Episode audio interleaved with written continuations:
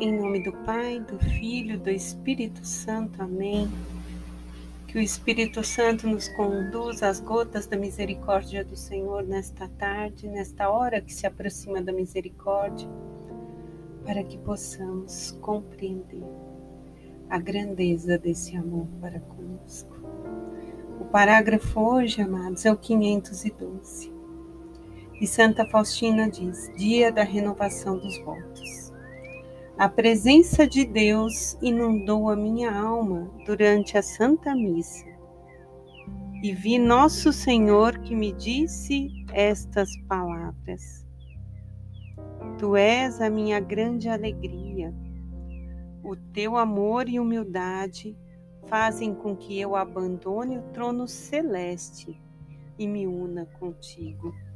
O amor preenche o abismo que existe entre a minha grandeza e o teu nada.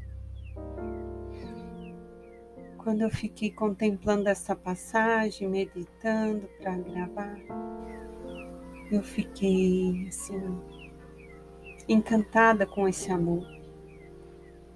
Jesus, que é capaz de abandonar o trono celeste e vir ao nosso encontro. Existe um abismo entre nós e Ele. Ele é Deus. Ele é santo, Ele é perfeito, onipotente, onisciente, onipresente. E nós somos o nada, como está escrito aqui, mas o nada que Ele deseja junto dele. E o que mais Ele gosta no nosso nada é que nos abandonemos com amor e humildade. E aí eu pude vê-lo na hora da Eucaristia, quando numa partícula ele vem para nossa mão, para nossa boca e vai se dissolvendo, se misturando ao nosso corpo, vai habitando o nosso ser vem morar no nosso coração.